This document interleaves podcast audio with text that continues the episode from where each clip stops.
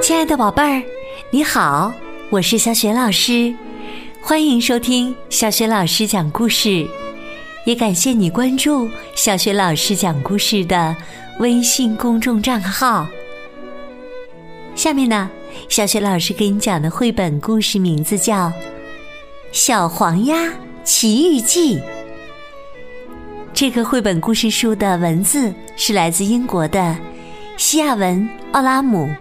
绘图是大卫·卢卡斯，译者白秀敏，是北京时代华文书局出版的。好，下面呢，小雪老师就开始讲这个故事了。《小黄鸭奇遇记》，鲁巴鸭是一只很旧的小黄鸭。和全世界被丢弃的旧玩具生活在一起。他盖了一间舒适的小房子，还开垦了一小块菜地，这让他很自豪。一天，有人来敲门，是卢比豆。一个小脸红红的布娃娃，小主人长大了，不需要我陪伴了。他继续说：“我还能做什么呢？”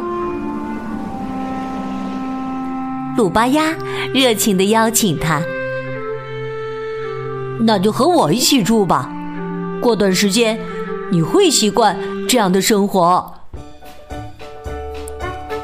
于是啊，卢比多搬来和鲁巴鸭一起住。安顿下来，他就开始大吃大喝。很快呀，他就把厨子里所有的东西都吃光了。他又跑到菜地，摘下所有的蔬菜。煮着吃，烤着吃，他才不在乎怎么吃呢。还有什么可以吃的？卢比豆盯着鲁巴鸭问。鲁巴鸭长叹一声：“唉。”他揉揉眼睛，看看自己的存钱罐儿。存钱罐里什么都没有。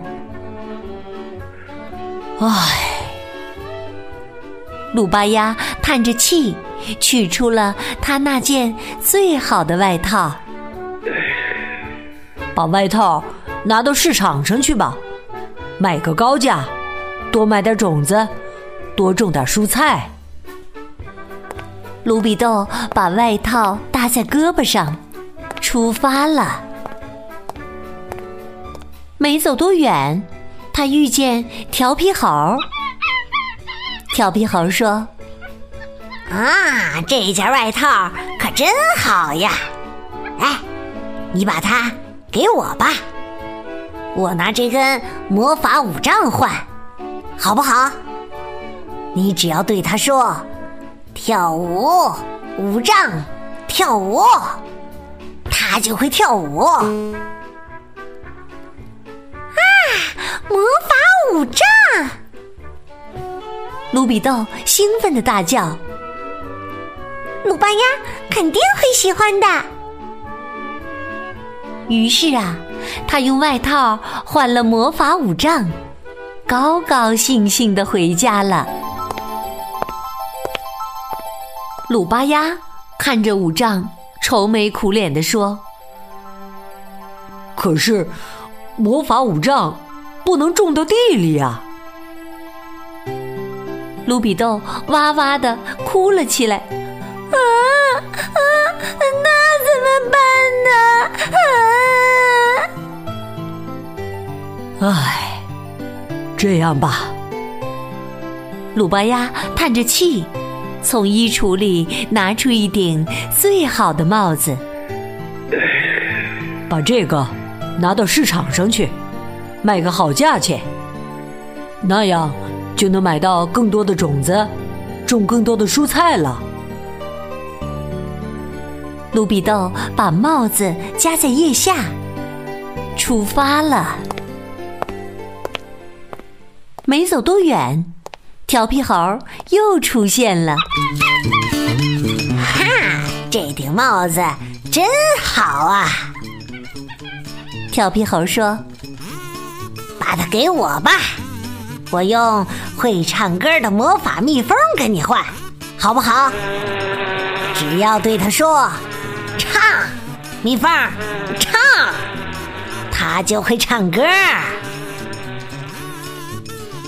卢比豆接着说：“会唱歌的魔法蜜蜂，这回鲁巴鸭应该会很高兴。”于是啊，他用帽子换了会唱歌的魔法蜜蜂，高高兴兴的回家了。可是啊。鲁巴鸭见到他，不但没有高兴，还大喊：“不不不！会唱歌的魔法蜜蜂又不能种到地里。”嗯，卢比豆低声下气的问：“那那我们怎么办呢？”唉，鲁巴鸭。重重的叹了口气，从柜子里拿出一双最好的拖鞋，把拖鞋拿到市场上去吧，一定一定要卖个高价。路上你干什么都行，就是不准跟调皮猴搭话。卢比豆用胳膊夹着拖鞋，出发了。他一踏出门调皮猴又出现了。这真是一双好拖鞋呀！调皮猴乐呵呵地说：“你看看看看，拖鞋上这金穗子。把鞋子给我吧，我拿这把魔法小提琴跟你换。你只要说演奏。”小提琴演奏，它就会演奏音乐的。魔法小提琴，卢比豆跳着脚叫了起来：“太棒了！就连鲁巴鸭也无法拒绝魔法小提琴。”于是他用拖鞋换了小提琴。一路小跑回家，看到小提琴，鲁巴鸭刚要说话，咚咚咚，有人敲门，原来是狮子国王。狮子国王难过的说：“我的王后这几年从来没笑过。”我不喜欢那张不会笑的脸。如果谁能让她笑，我就把这一大袋金子给他。鲁巴鸭一听，高兴极了。鲁比豆，我有个好主意。鲁巴鸭带着魔法五杖、会唱歌的魔法蜜蜂和魔法小提琴，带着鲁比豆。紧随狮子国王来到了王宫。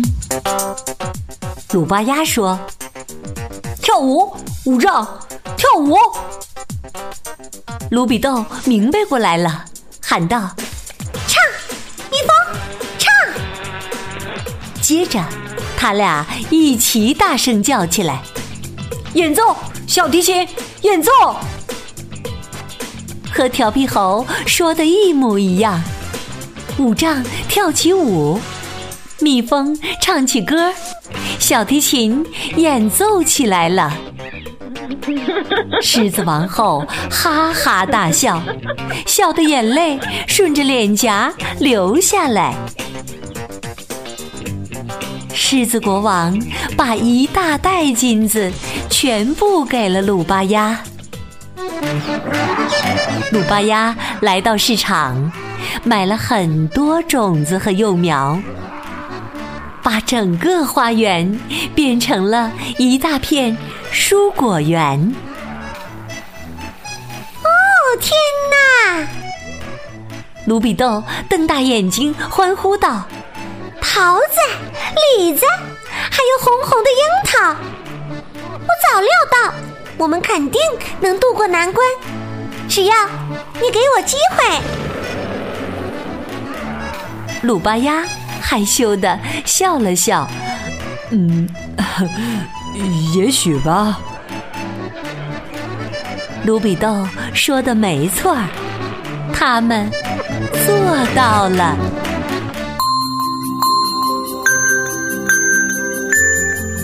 亲爱的宝贝儿，刚刚你听到的是小学老师为你讲的绘本故事《小黄鸭奇遇记》。宝贝儿，你还记得故事当中的调皮猴给了卢比豆哪三样宝贝吗？如果你知道问题的答案。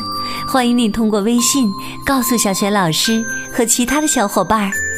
小雪老师的微信公众号是“小雪老师讲故事”，欢迎宝宝、宝妈和宝贝来关注。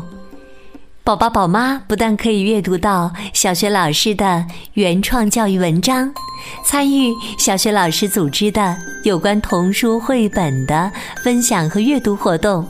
宝贝也可以每天第一时间听到小学老师更新的绘本故事和语文课文的朗读。如果喜欢，别忘了在微信平台页面的底部留言或者点赞，同时转发给更多的微信好朋友。